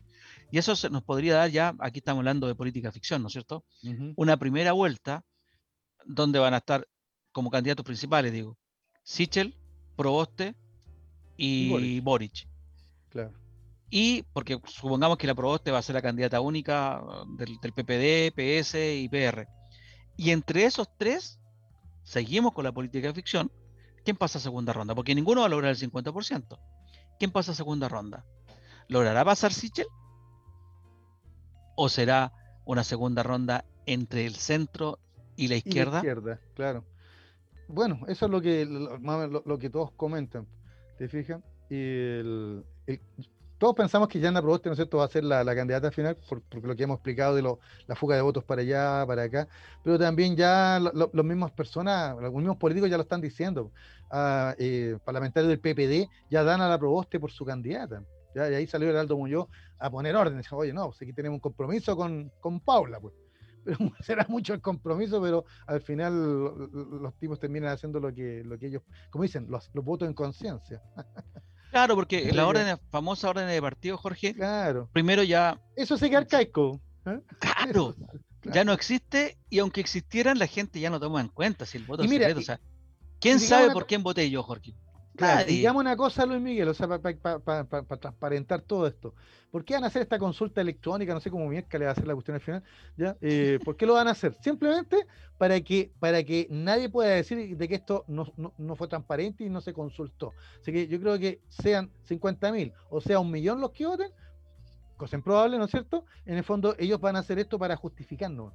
Yo escuchaba a Maldonado el otro día diciendo que no, porque aquí la gente nos va a juzgar. O sea, ellos no quieren nombrar un candidato en una gran convención, que sería lo que, lo que se podría hacer, y que tal vez deberían haberlo hecho, ya, que quedaron fuera las primarias. ¿no? ¿Ya? Eh, ¿Por qué? Porque, porque ellos tienen miedo a la censura de la gente, que digan, oh, este candidato lo nombraron entre cuatro paredes, ¿no es cierto? La cocina de siempre. Entonces se, se, van a arriesgar a este, a este jueguito de, de la consulta y que es un riesgo, ¿eh? porque ¿Van a, ¿Van a poder votar todos? ¿Los de la derecha también van a poder votar? ¿Cómo van a regular eso a través de la internet? Eso es lo que dice el PRO. Vote, quién no? Eso es lo que dice el PRO. ¿Cómo claro, se va a regular y, el padrón? Y, si la derecha se pone de acuerdo pa, pa, y votan todos por, por, por el radical, no sé, o sea, yo creo que no, no creo que la gente se, se, se, de, se metan en eso a la larga, pero, pero en el fondo tú lo has dicho, no, no es una primaria, no va a ser como la otra, y simplemente va a servir para justificar, para poder decir, mire, consultamos a la gente y Yasna o quien sea ganó. Bueno, va a ser Yasna porque, como digo, la, la, la Narváez viene, se viene hundiendo el bote hace rato. ¿ya? Y nuestro amigo del Partido Radical eh, es testimonial, para decirlo de manera suave. ¿no? Exactamente. Claro, es para, bueno, para ganar, un, ganar, un, espacio para negociar en el fondo. Sí, aquí la gente tiene que entender que todos, todos buscan tener un candidato, no porque puedan ganar, ¿ya? con ese candidato, sino porque le, si, si, no tienen candidato, quedan invisibilizados y, y, no hay acuerdos parlamentarios, pues, esa es lo, la papa. Y, y parlamentarios y, y, también de pega. Claro, Acuérdate que hay que vengan después. la gran cantidad de operadores políticos que giran en torno no solamente a estos puestos, ¿ah? o sea, gira en torno hasta los concejales que uno elige en la comuna, anda gran cantidad de operadores políticos buscando alguna peguita, alguna cosita que les pueda caer en la municipalidad, en el CESFAM, en donde sea. Y de ahí para arriba, o sea, ahí está la, la, toda la entidad del Estado, pues Jorge. Entonces, e, ese testimonio que tú dices, que uno realmente dice, ¿para qué está este gallo? ¿Está para la risa? No, es para trabajo para sus correligionarios. Son las 18 horas con 56 minutos en Chile continental. Y es hora ya de irnos a una pausa comercial, Jorge. A la última pausa y nos venimos al bloque histórico-cultural que conduces tú. ¿De qué vamos a hablar hoy día? Vamos a saludar a nuestros vecinos del norte, pues, a la República del Perú. ¿Ya? ¿Por qué? Porque mañana, mañana cumplen 200 años de independencia. Y justo coincide ¿Cómo con 200 esto... años? 200 años, pues 1821, mira, mira. Pero ¿cómo? O sea, ellos se, ellos recién se lideraron en, en, 1821, después que Chile. Después que Chile, y vamos a contar que a su, a su pesar, ¿eh? porque como yo siempre me lo dijo un profesor de la universidad, el Perú se independizó y ahí comenzaron sus problemas, pues antes del virreinato. Pues. Exactamente, bajó a segunda categoría. Claro, bajó a segunda división al tiro. ¿Y no, cuándo no, nos van a pagar la plata que nos deben? Bueno, vamos, de eso vamos a hablar también. A la vuelta. En, a la vuelta. Vamos a la pausa y ya volvemos con Sin Restricciones de hoy, 27 de julio del 2021. No te vayas. Volvemos después de una breve pausa comercial.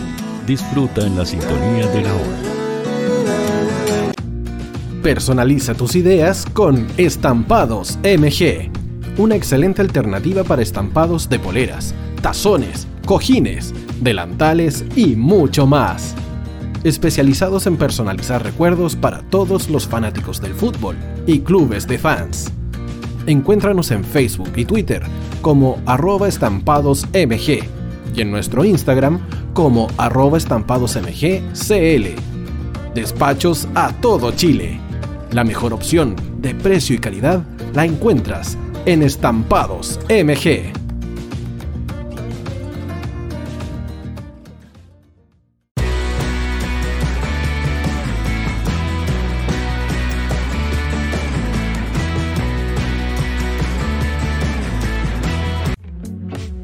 Estudio Jurídico Global Use. Abogados especialistas en derecho de familia, civil y laboral. Las deudas te agobian. Global Use te ofrece diferentes mecanismos jurídicos para tu defensa y tranquilidad. Para consultas y atención personalizada, escríbenos al mail contacto arroba o visita nuestra página web www.globaluse.cl y pide tu hora de atención sin costo. En Global Use estamos al servicio de la gente. Cuivo.cl es un sitio de comercio seguro y libre para todos los que quieran comprar y vender cualquier cosa de una manera segura, fácil y gratuita. En Cuivo.cl puedes encontrar autos, casas, ofertas de trabajo y mucho más. Nuestro servicio está dirigido a toda la población, pero nuestra oferta también incluye a las empresas locales que quieran publicar sus productos y servicios a la gente. Cuivo.cl, donde buscar y ofrecer es más fácil. Vota en las diferentes categorías de nuestro ranking. Tú eliges los temazos de la semana en la hoy. música, deportes, cultura, noticias e información. Todo esto lo puedes encontrar en La Hoy. ¿Tu empleador no cumple con sus obligaciones? ¿Sufres de acoso laboral? ¿Quieres autodespedirte? Con Defensa Trabajador de Global Use puedes defenderte. Di no a los malos empleadores. Pide tu hora de atención al mail contacto arroba globaluse.cl o visita www.globaluse.cl. Con Defensa Trabajador de Global Use, nos pagas cuando ganemos tu caso.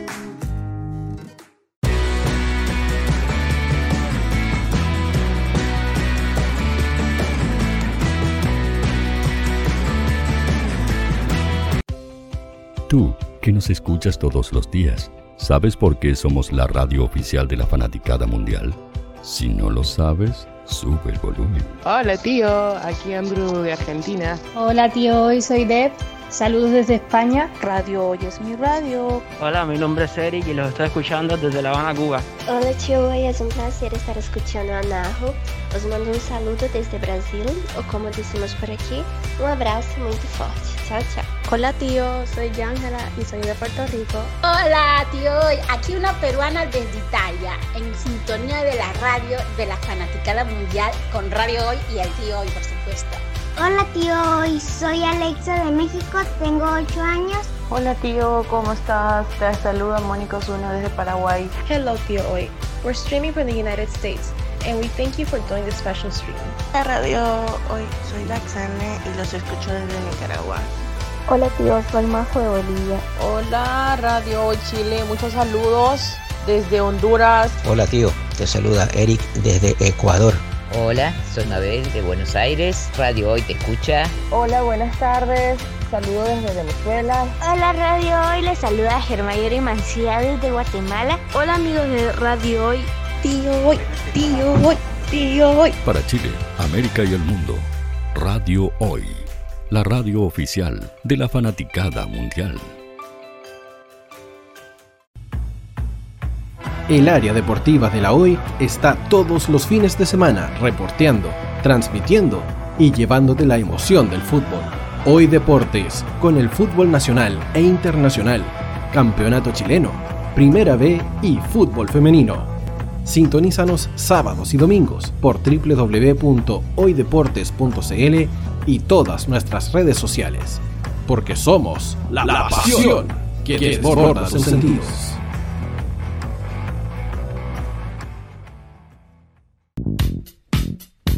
¿Quieres que tu marca llegue a miles de personas? ¿Buscas hacer crecer tu negocio? Envíanos un mail a radio@radiohoy.cl y sé parte de nuestra parrilla programática. Únete al equipo de auspiciadores de la Hoy. Los fans de Chile y el mundo nos prefieren. ¿Y tú qué esperas para seguirnos?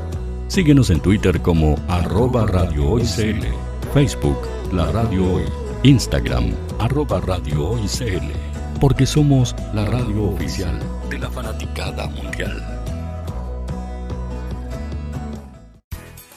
Radio Hoy es una empresa Hoy Comunicaciones. Visítanos en www.hoycomunicaciones.cl.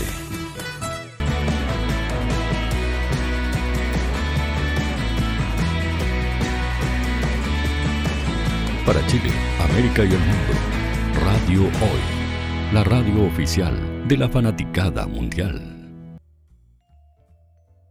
Ya estamos de vuelta para el tercer y último bloque del capítulo, del capítulo de hoy, digo, de Sin Restricciones, el programa del debate eh, en la radio hoy. Estamos, seguimos con la conversación, con la discusión con Jorge respecto de los candidatos que, ya hablamos y los que se vienen también. Eh, va a ser tema durante los próximos meses hasta noviembre.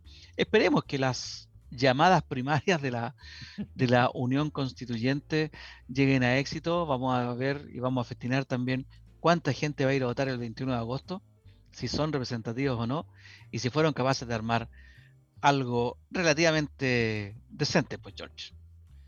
Bueno, esa es nuestra tarea, amigos auditores, televidentes, de semana a semana, tratar de comentarle un par de noticias, ¿no es cierto? Tratar de poner el énfasis o el ojo en esas noticias no porque, no porque seamos pitonizos, sino porque pensamos que son interesantes. ¿Te eh, así que, y, ahora recordemos que nuestros amigos chilenos que están en el extranjero también pueden votar por estas presidenciales. Así que también tienen, tienen algo que opinar en todo esto. ¿Te Algo que decir. Oiga, amigo mío, bueno, George, usted, sabe que este bloque. Sí, pues este bloque. eh, eh, no es mío, porque usted sabe que me lo presta a preparar red.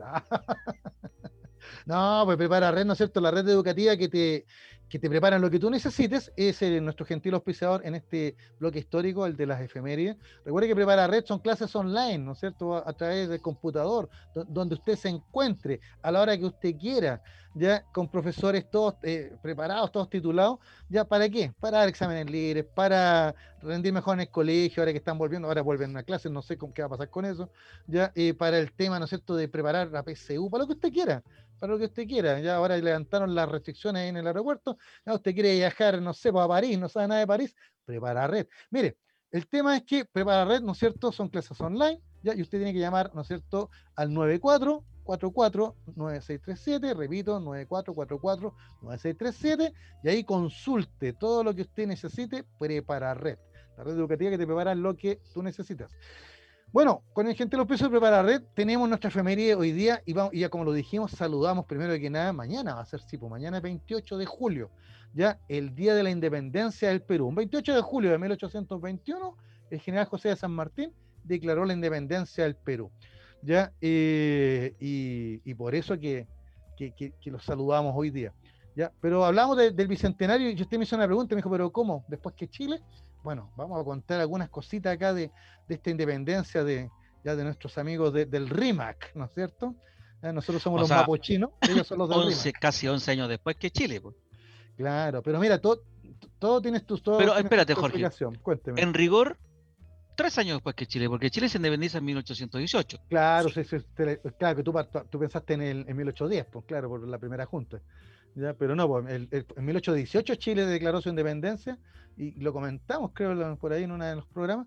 Ve, que, ve que yo le escucho y pongo atención. Claro, y acá estamos en 1821, pero está todos conectados y, y por eso el énfasis yo lo, pongo en Chile. Ya, por lo siguiente, miren, recordemos lo siguiente. Vamos a, hacer un raconto. ¿Ya? Y cuando Napoleón invadió España en 1808, ¿no es cierto? ¿ya? Ah, llegaron los españoles. Y exactamente, y colocó a su hermano, ya mira, igual que el otro, puso a su hermano José Bonaparte como rey de España. Por supuesto que los españoles no aceptaron a este rey francés y comenzó una verdadera guerra, guerra de independencia de España, de Francia en este caso. ¿Te fijas? Que, el famoso 2 y 3 de mayo, ahí que partió en Madrid, ya de 1808 partió toda esta revuelta. Bueno, para hacer corta la historia, ya eh, en estas luchas de los, de los españoles contra los franceses, incluso hasta Napoleón invadió, vino con sus tropas y ya, eh, los españoles se organizaron en juntas de gobierno. Ya, al final que hago una gran junta central en Sevilla.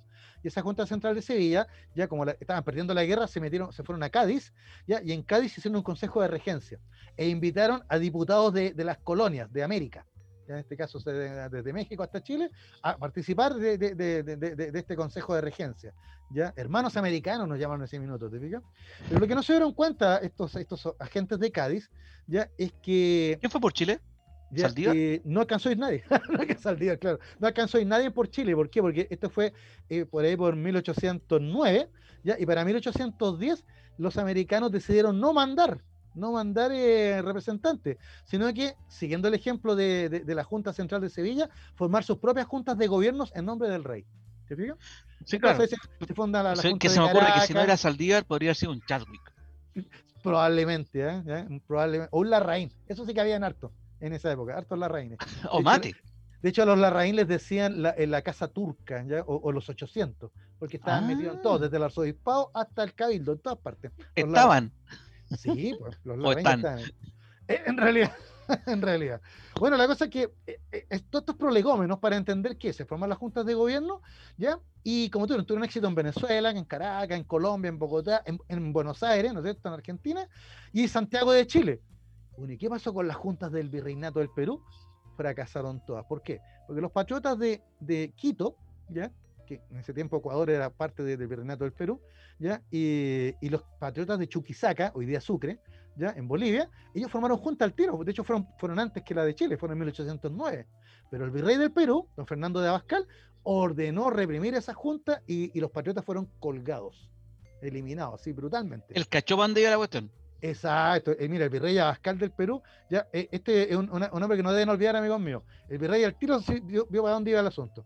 ¿Ya? y tomó las medidas, pero drásticas de inmediato. Ahora recordemos un detalle que ya habíamos contado, esta historia, Luis Miguel. Eh, eh, eh ¿Por qué los virreyes del Perú tan, tan feroces con esta represión?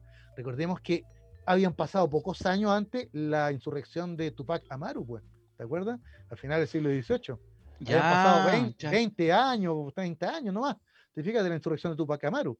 Y después de la insurrección de Tupac Amaru, hay dos revueltas más ¿ya? Eh, está la, insurrección de Pumacagua, que fue un, líder indígena que luchó contra Tupac Amaru, ¿ya? pero después los españoles se fueron contra él y este líder indígena hizo resucitó todo el espíritu de Tupac Amaru. Entonces, en, realidad el virreinato del Perú tenía, tenía conflictos más o menos importantes entre los criollos, ¿no es cierto?, los grupos indígenas y los que querían cambios.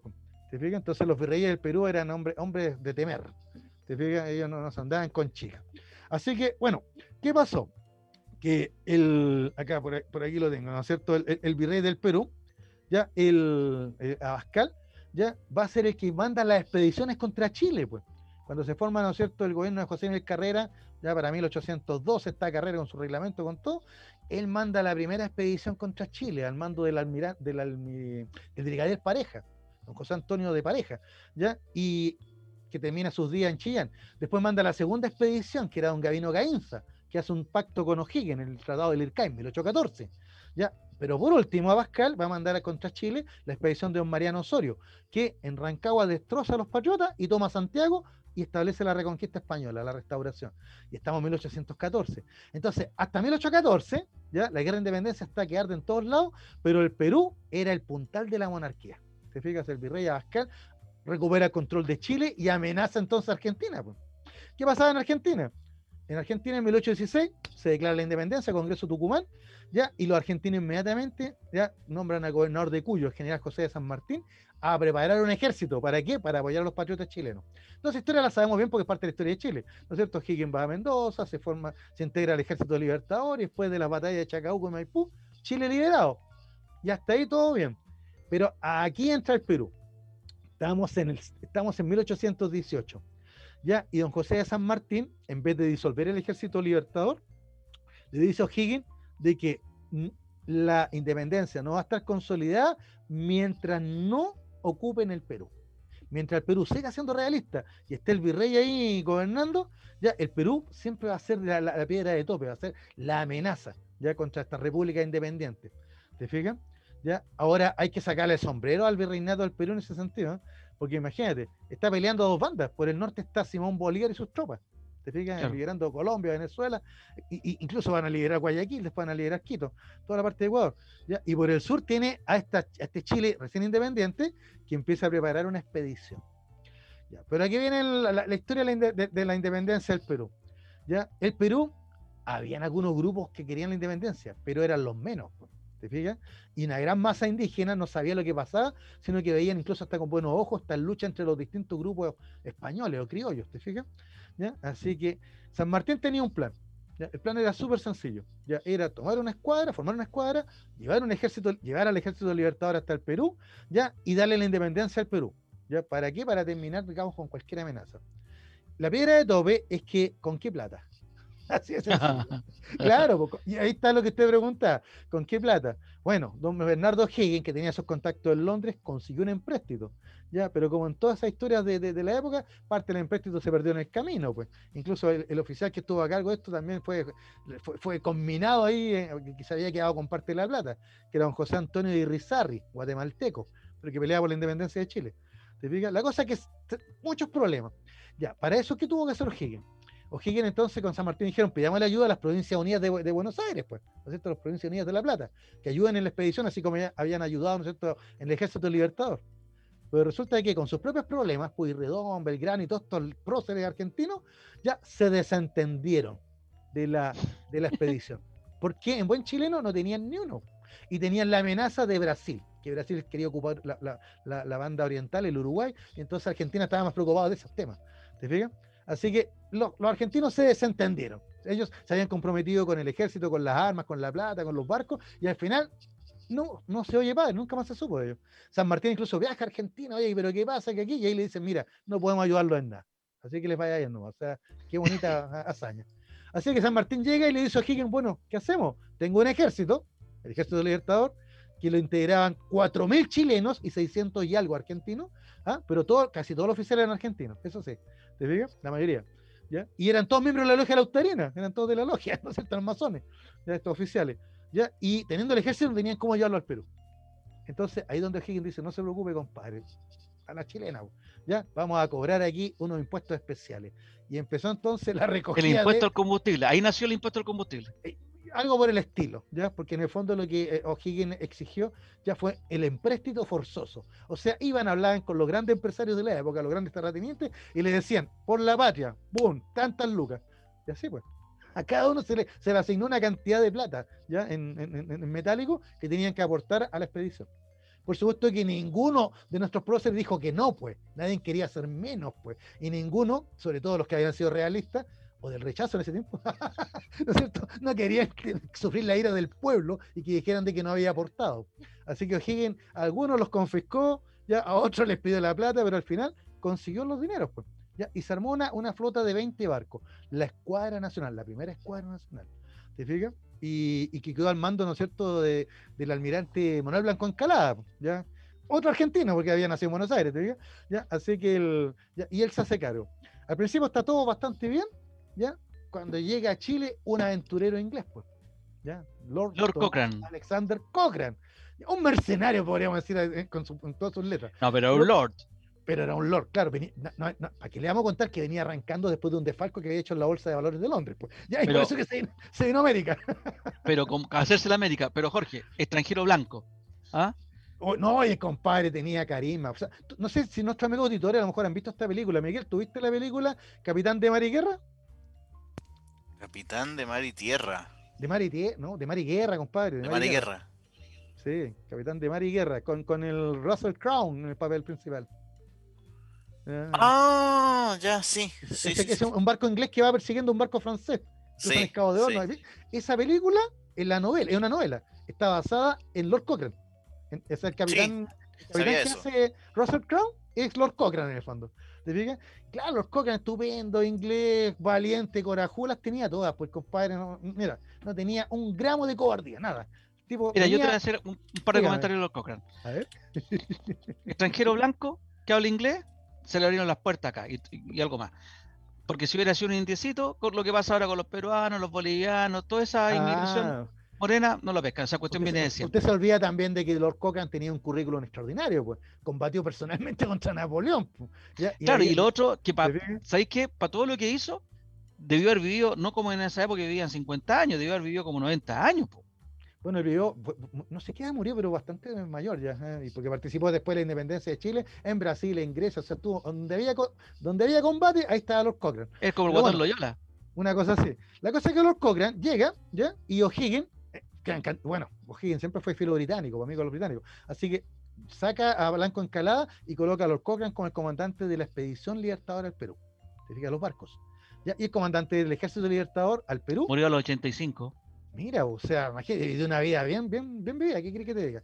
La ah. cosa es que José de San Martín, ¿ya? Ya, y San Martín, como digo, ya parte de la expedición, esto fue el 20 de agosto de 1820, la famosa frase de O'Higgins de estas cuatro tablas pende el destino de América, todo para el bronce, porque O'Higgins tenía, si hubiera habido televisión, O'Higgins habría sido, pero perfecto para eso, porque tenía el, momento preciso para la, para la, frase, para todo.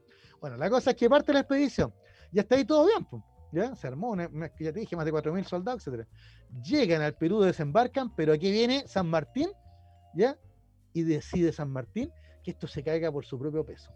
Es verdad que Chile ya, el gobierno de Chile de, don Bernardo Higgins, había levantado proclamas, y estas proclamas eh, llamando al pueblo del Perú a levantarse en armas contra, los, contra el despotismo del, de la corona española, se habían llevado un barco. El mismo Lord Cochrane y, los corsarios chilenos habían atacado las costas del Perú. O sea, había harta guerrilla, digamos, para mostrar de que había que sumarse a la causa patriota.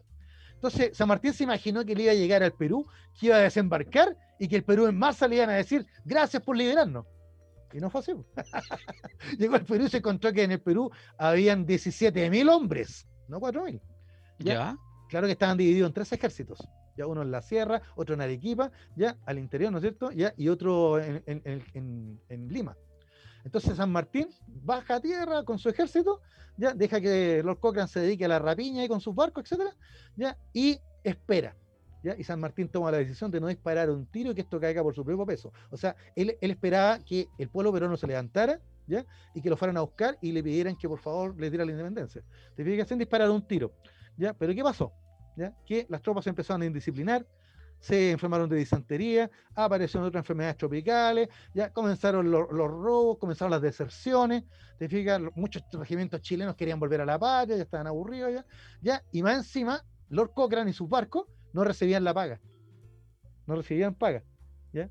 ¿Por qué? Porque San Martín está así, así, así, mano guagua, mano guagua ahí, esperando que el Perú se va a poner de rodillas en algún minuto sin disparar un tiro. O sea, él quería economizar enorme en armas, en comida, en todo, ¿te fijas? Y, su política era la, de esperar, esperar. Y no, y no, confrontar. Él con las fuerzas que tenía podría haber derrotado inmediatamente a uno de los tres ejércitos peruanos, ya del realista, ya el de, el, de don José de la Serna, que era el nuevo virrey, ya, y haber tomado el tiro Lima. Pero San Martín esperó ¿ya? Que, para que Lima se entregara sola, ¿te Que Lima se rindiera. ¿ya? Y esta inacción de San Martín, ya, mm, acá en Chile fue un escándalo, pero ¿cómo si mandamos el medio ejército para nada? ¿Te fijas? Lord Cochrane le hacía la guerra diciendo San Martín no me deja saltar aquí, no me deja saquear allá, no me deja nada. Al final, ¿sabes lo que hizo Lord Cochrane? Agarró una plata que habían capturado por ahí y la repartió entre sus hombres, ya, sin pedirle permiso a San Martín. Le dice agarrando las mechas y al final San Martín le exigía a O'Higgins que se fuera al inglés se fuera porque tenía el escoano, era indisciplinado. ¿ya? Pero, pero Lord Cochrane era el más popular entre los, entre los soldados, era muy popular. ¿Te fijas? Bueno, ahí está la hazaña de la Esmeralda, que la vamos a tener que contar otro día porque es toda una historia. La cosa es que toda esta inacción de San Martín, ¿a, qué llevó? ¿Ya? A se hicieron un montón de negociaciones por aquí y por allá, y San Martín entonces salió con su gran idea. La idea era formar del Perú un reino, y para eso traer un príncipe de Europa, un príncipe alemán que alguna familia de alguna dinastía alemana, como el Sacro Imperio había desaparecido con Napoleón, traer estos, príncipes de Baviera, algo por el estilo, traerlo aquí al Perú, formar un reino en el Perú, y de esa manera íbamos a tener vínculos con las monarquías europeas y podíamos formar alianzas. Fíjate que uno pensándolo bien, la idea no era mala. ¿eh? En vez de, formar estas repúblicas que van a estar en guerra unas con otras, formar reinos con príncipes europeos que iban a generar entonces una especie de puente o vínculo con el del pasado, ya con, esta, con esta nueva libertad. ¿ya? Pero ya te puedes dar cuenta que O'Higgins, que quería mucho a San Martín y era muy amigo, no estaba de acuerdo con eso. Y el otro que odiaba la idea de una monarquía en América era Simón Bolívar, que veía que San Martín realmente desvariaba para su gusto. ¿Te fijas? Pero San Martín no desvariaba. ¿Sabes lo que le pasaba a Luis Miguel? Era un hombre enfermo. Era un hombre enfermo. Ya no, quería, ya no quería pelear, ya no quería más guerra. Un buen chileno. O sea, literalmente San Martín ya va a la campaña de, 18, de, de, de, Maipú, de Chacao de Maipú, ya venía enfermo desde Argentina y, para paliar su enfermedad, que probablemente era un cáncer gástrico, por los, síntomas que se señalan, ya, Él, era, él fumaba opio. Se encerraba, en su oh. tienda, se, encerraba en su tienda de campaña a fumar opio y pasaba dos, tres días en esa, en otra. Pobre hombre. Claro, porque los dolores eran, insoportables. Entonces, ya, Lord Cochrane va y lo acusa, dice este un, un opiómano, un, compadre así no puede dirigir un ejército. ¿Te fijas? ¿Ya? ¿Ah? Y, y, quien, y quien tomaba las decisiones era don Bernardo de Monteagudo, ¿ya? Eh, de origen peruano, ya, pero que era miembro, eran unos miembros principales de la logia de la Austerina. Para que tú, para que tú veas que don Bernardo Monteagudo fue el que fue el que decidió la muerte de Manuel Rodríguez. Fue el que dijo este hombre que eliminarlo. ¿Te fijas? Ya, y él era el consejero de San Martín en el Perú. Mira, hay tantos detalles que podríamos señalar, digamos nomás lo último, ya por aquí lo señalé, ya que después de muchas negociaciones, ya el virrey de la Serna abandonó Lima, ya y dejó una pequeña fortaleza en el Callao que al final se rindió, ¿te fijas? Y por ende, el 6 de julio, ya con la rendición del Callao, ya, ya San Martín decide ocupar la ciudad entonces. Eh, en vez de dar la batalla, en vez de aprovechar de destruir al tiro y tomar prisionero al virrey, dejó que se fuera nomás, le tendió un puente de plata. ¿Te fijas? Y, este, y, el virrey se va a reunir con las tropas de la sierra y van a formar entonces un ejército humano importante. Mientras tanto, San Martín toma Lima, ya el día 9, y el 10 ya entra de incógnito. Mira, y te tengo que leer esta historia, porque él entra de incógnito, pero cuando va llegando a una casa en Lima, ya unos sacerdotes lo reconocen ¿ya? Y van a saludarlo. Después llega una mujer con tres hijos y se, los tira a los pies a San Martín ofreciéndoselos para la patria, ¿ya? Después llegan vecinos que se colgaban de, la solapa del, Libertador. Mira, todo el mundo, entre aplausos, vítores, flores, ya, pero era, era un star, un, rock star, ¿te fijas? ya, y es lo único que decía, no, no, no, no, yo, porque saben que viva el general San Martín. Le decía, no, no, que viva el Perú, que viva el Perú. Modesto el hombre, ¿te fijas? Así que, pero aquí, esta es la mejor anécdota, esta te va a gustar a ti, Luis Miguel. Dice, una joven dama que tenía una gran belleza, que deslumbraba, ya se echó en los brazos del general San Martín y sollozando le dijo, mi general, mi general. San Martín, impresionado por su belleza y su gracia, la detuvo y le dijo sonriendo, debería estar permitido demostrar la gratitud con un beso. Sin embargo, le tomó de la mano, se la pasó a su oficial y se alejó un caballero. ¿Qué, motivo? ¿Qué motivo? No, pero para que tú veas. ¿ah? Bueno, esa es la parte anecdótica. Aquí ya la parte definitiva es que San Martín, el 15 de julio, reunió un cabildo, ya con 300 notables de Lima, ¿ya? Y, ahí se pusieron de acuerdo en recoger firmas para la independencia. Te cuento que entre el 15 y el 27 de julio, no, el, cuatro días después, dice el 15, o sea, el 19 de julio, ya tenían 3.000 firmas. O sea que la independencia no era una cosa así. Se hizo una consulta, ¿viste? Para que aprenda. no había internet, no, había candidato, pero ya, 3.000 firmas. Y con esas 3.000 firmas, el 28 de julio se hizo una ceremonia, pero ¿qué quieres que te diga? Apoteósica. Era la capital del virreinato, ¿no? ¿Ya? Así que San Martín llega, ¿no es cierto? ¿Ya? Y, y pronuncia las siguientes palabras. El Perú es desde este momento libre e independiente por la voluntad general de los pueblos las 3.000 firmas, y por la justicia de su causa, que Dios defiende. ¡Viva el Perú! P! ¿Qué tal? Así que, bueno, eh, hasta ahí la historia queda bien bonita, pero si tuviéramos que seguir, tendríamos que decir que San Martín no alcanzó a estar a él en 1821, en 1823 ya estaba de vuelta en Chile, ya porque el año 1822 se entrevista con Bolívar en Guayaquil y Bolívar le, le pide que dé un paso al costado ya que deje su candidatura, digo, que deje sus fuerzas y den paso al costado y ahí Bolívar sigue la campaña de libertad del Perú. Al final el Perú consiguió su independencia recién en 1824 y con sendas batallas, Junín y Ayacucho. ¿Ya? ¿Qué pasó con San Martín? Volvió a Chile, acá en Chile querían hacerle hasta un juicio político por la plata gastada, por el desastre de la campaña y todo el cuento, y O'Higgins dijo, no, él es un héroe, a los héroes caídos no se les toca. Y O'Higgins le prestó la plata para que fuera, volviera a Argentina. En Argentina no lo quería nadie, así que San Martín tomó a su hija y partió al exilio a Europa. En 1825 partió exiliado a Europa, ya nadie lo quería en ninguna parte, murió en 1850 en Francia, 25 años después. Ignorado, ignorado, porque ese fue el destino de los próceres, pues, don Luis Miguel. O'Higgins al destierro en Perú, a San Martín ignorado en Francia, Bolívar, ¿ya? En el destierro en, en Colombia, él era venezolano. ¿Te fijas? Sucre, asesinado en Bolivia. Ya, el general Carrera, bueno, ese vamos a hablar en septiembre, yo creo. Así que fusilado en Mendoza. La libertad eh, cuesta caro. ¿Qué quiere que el, el, y lo delidoso que son la gente, ¿ah? Así es, pues primero eran héroes, después, ah, ¿quién se acuerda de este? bueno, lo que, lo mismo le pasó a Lord Cochran, pues. Bueno, Lord Cochran, bueno, pero Lord Cochran al final se fue con la de él, porque ya aquí ya no tenía nada que hacer. Pero se fue con la de él porque no le pagaron, pues, bueno. Eh, bueno, pero, pero ya te conté que se, saqueó el tesoro y le pagó submarino y se fue. pero sí, pero porque no le pagó Chile, porque Chile le rindió honor, le rindió pleitesía, pero finalmente nunca le pagó y finalmente se fue a trabajar a Brasil. Claro, se fue a trabajar allá, la o sea, las guerras ahí como marino, y fíjate que después tuvo la independencia de Grecia en 1830 también. Por ahí. Claro, ahí volvió a Europa. Claro, no, Lord Cochrane, mira, Lord Cochrane es un personaje, pero de hecho un personaje tan entretenido que han hecho estas novelas de ficción, a lo mejor Miguel lo ubica. ¿Ah? Cochrane contra Cthulhu. No sé si ubica esa novela de ficción. ¿Eh? ¿No? ahí me pilló. Bueno, búscate a Miguel Ortega y, yo me, río mucho con ese escritor chileno que le gusta la ciencia ficción. Y fíjate que ese libro del Cochrane contra Cthulhu, yo pensaba que era un chiste. Y cuando lo vi en una feria del libro juvenil, oye, grito y plata, los cabros lo compraban como. y súper entretenido. bueno, Jorge. Bueno, te sabes que la historia, la historia es nuestra, pues. Espérate, deja que hable. Es, cíclica, es cíclica. Y, la hacen los pueblos, ¿viste? la hacen los pueblos. Bueno, hoy, mañana nuestros amigos peruanos, usted sabe que los peruanos siguen siendo una gran colonia en Chile, ya teníamos una gran historia juntos. Ya no nos pagaron la deuda, pero no se preocupen, ¿eh? nos pagamos con un par de provincias muchos años después. Uy, qué feo lo que dijiste. No, oh. es la pura verdad, y podemos comentarla en otra historia. No, pero un oh. saludo al Perú. ¿Qué quiere que le diga? Yo me quedo con los piscos sour y con la rica comida peruana. Ah, el suspiro limeño, ¿qué quiere que le diga? Sí. Bueno, Jorge. El ceviche. Nos vamos. Estamos en la hora ya. Gracias por, por, todo, gracias por todo. Oye, lo de las provincias, usted sabe que es un chiste nomás, pues sí. ¿eh? No, ahora usted no puede decir ni negrita, así que tenga cuidado con lo que dice. Uy, tiene toda la razón, ahora es choquita, soy, disculpe. Ya sé que ya no, ya no se puede comer ahora chancaca negra de paita. Exacto. Bueno, cuando son las 19.30 en punto, estamos término al programa de hoy de Sin Restricciones. Nos estamos viendo la próxima semana, martes, a las 18 horas, como, tal como hoy día. Y si quiere escuchar este programa mañana o pasado, va a estar en la plataforma Spotify y también en YouTube. Nos despedimos hasta el próximo martes. Muchas gracias por su audiencia. Un saludo a Lili, que nos debe estar escuchando.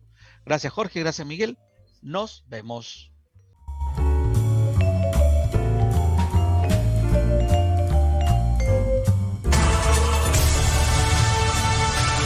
Nos encontramos la próxima semana con un nuevo Sin Restricciones.